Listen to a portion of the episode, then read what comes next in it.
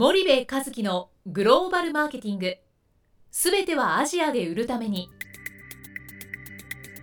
ポッドキャスト森部和樹のグローバルマーケティング。すべてはアジアで売るためには過去10年間で1000社以上の海外展開の支援を行った森部和樹がグローバルマーケティングを分かりやすく解説します。グローバルマーケティングとは世界のニーズに応えて利益を上げること。アジアで売るためにはものづくりプラスグローバルマーケティングを武器とした戦略を持たなければなりません。日本には素晴らしい企業が多く存在します。その企業とともにアジア市場を目指したい。再びジャパンアズナンバーワンと呼ばれる時代を作りたい森部一樹はそんな思いを持ちながらこの番組を皆様にお届けいたします。こんにちはナビゲーターの東忠夫です。こんにちは森部和樹です、では森部さんあの今日はどこからお送りしましょうかと。えー、今日はシンガポールからお送りしております。はい。シン,、まあ、シンガポールって、うん。まあ、どんな国かもともと森部さんはい。お住みになってたと思うのではい。ちょっと紹介してもらえればと。シンガポールは高い国です。えーシンガポールはですね僕80年代に住んだんですけど、はい。えー小学校卒業してこっち来たんで中高こっちにいたんですけどね、えーっとまあ、当時から貿易金融立国で、まあ、当時はまだまだ日本企業の生産拠点があって、うんで、まあ、80年代90年代ですから日本人が一番金持ちと。はいはい。シンガポール人なんて貧乏だっていう、うん。そんなあの感じだったんです。はい。ただ今こうして30年経ってきてみるとうん、日本人の数も減ったし、うえ日本人一番貧乏じゃんみたいんなシンガポーリアンの方がよっぽどお金持ってますよねという、そんな国に様変わりしていて。はい。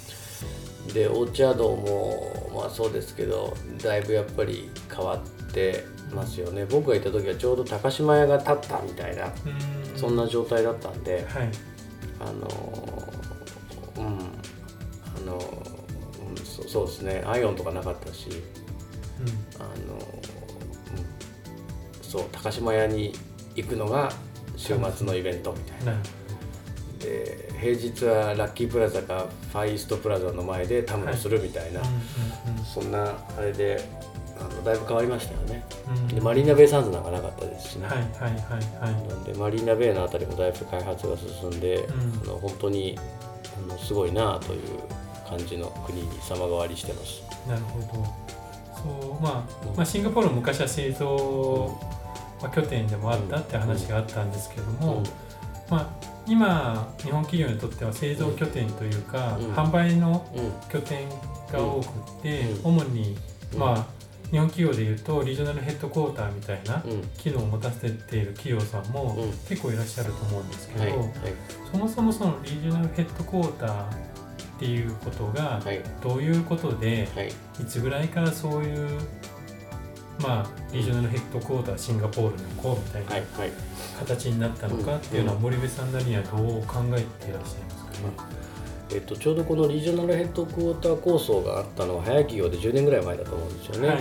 で78年ぐらいにものすごく大流行りして、うん。皆さんこぞってシンガポールリージョナルヘッドクォーターを作ったと。うん。でそもそもリージョナルヘッドクォーターって何なんだっていう話なんですけど、日本の企業の場合東京か大阪に本社あるじゃないですか、はい。まあヘッドクォーターがあって、うん。でグローバルビジネスが拡大していくと、うんそのいわゆる各リージョンリージョンではい。ヘッドクォーター機能を持たせることによって、うん経営のスピードを上げましょうはい。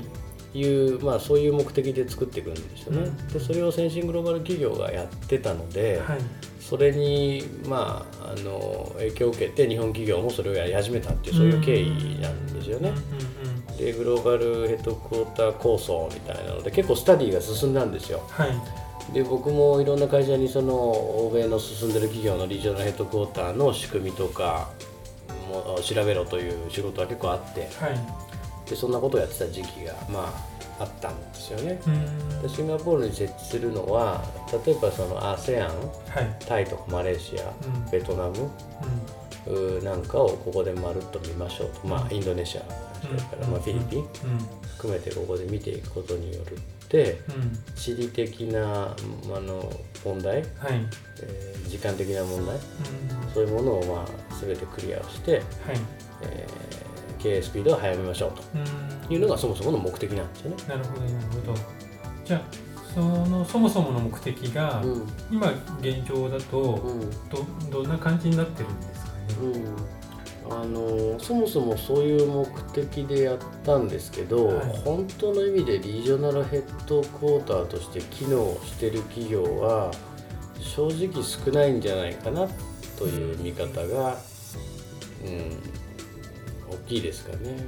それは正直少ないんじゃないかなっていうのは、どんなうん。ところでそういう感覚をお受けになるというか、例えば、はい。えっとリージョナルヘッドクォーターなんでタイとインドネシアとマレーシアとベトナムを見るっていう話なんですけどね。うんうんうんタイにはタイに現地法人があって、はい。えータイで、えー住んでビジネスをしてる駐在員がいたり社員がいたりするわけじゃないですか、でそうするとタイのことは彼らが一番よく分かってるわけはい。ですよね。はい。でそれをお含めてマネジメントしていかないといけないわけじゃないですか、うんうんうん。なんですけど結局日本がやったリージョナルヘッドクォーターって、えー極論言うと、うん。シンガポールに箱は作って人は置いたと。はい、けど予算権限とかその経営権限を与えずにうん。異常せずにうで、えーアジアまとめろっていう話なんですよね、んうんそうするとリージョナルヘッドクォーターなんだけども権限がないわけですよね。ああなるほど。もしくは小さい。うん。でなおかつタイやインドネシアやベトナムの原法よりもその土地のことを詳しく分かっていない、うんうんうんうん。だから日本に代わる伝言板役みたいな、なくてもいいんじゃない実はみたいな、うんうんうん。本当に追求していくと本当にリージョナルヘッドクォーター必要ですかみたいな。はい。っていう会社は少なくなりうん。っていうこととお結局タイやベトナムやインドネシアの法人にフィリピンの法人にしてみたら本社にも報告するけどシンガポールにも報告するみたいな。ダブル報告みたいな。はいはいはい。リージョナルヘッドクォーターのつもりがなんかややこしくなってませんかみたいな会社は結構少なくないんじゃないかなと思いますけどね、まあ、これ結構日本の問題っちゃ問題で権限異常しないじゃないですか、はい。だから何かをこう大きくリージョナルヘッドクォーターっていうことでやらせる上で権限異常しなかったら何も始まらないので、うん。責任と権限って一緒ですよね。そうですね。なんですけど責任だけは言ってうん権限が異常されうんないだから結構、うん、どうなんだろう。このこの会社のリージョナルヘッドクォーターはっていうのは、うんうん。まああありますよね、なるほどなるほど。うん。そうするとそもそも、うん。まあ、あるべきリージョナルヘッドクォーターのう姿というか、んうんまあ、グローバル先進企業と呼ばれるとこうん。ろが具体的にどう運営しているのかっていうのは、うん。どどんな感じなんですか？結局えっと本社が判断するべきことっていう大枠の項目があるわけじゃないですか、うん。でそれは絶対だと思うんですよね。はい、だって100%子会社なんだから、うん本社がある程度のところは決めますっていう基準があって、はい。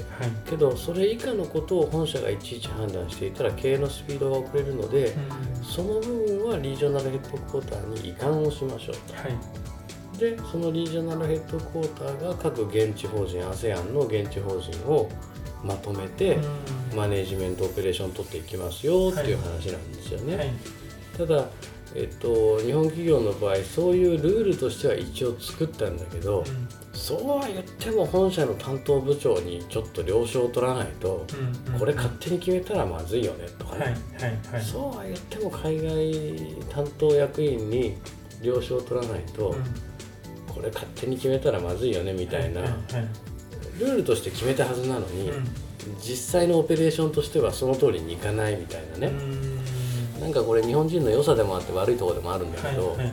そういうのが残っちゃってるわけですよ。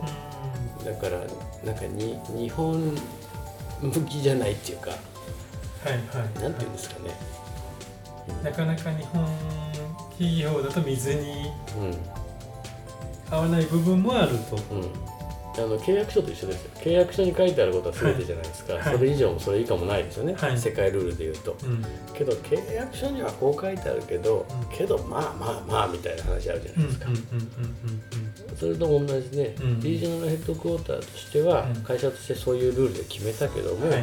まあまあまあみたいな話が起きるんで、うん。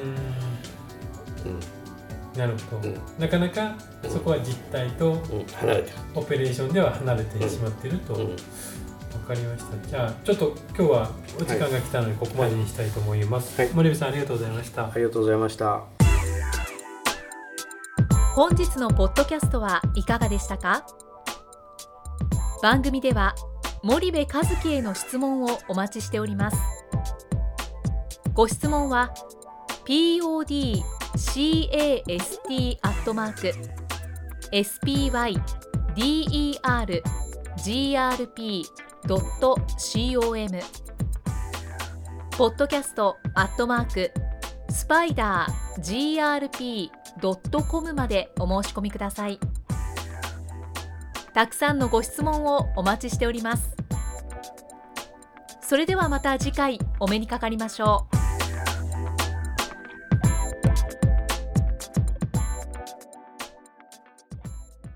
森部和樹のグローバルマーケティングこの番組はスパイダーグループの提供によりお送りしました。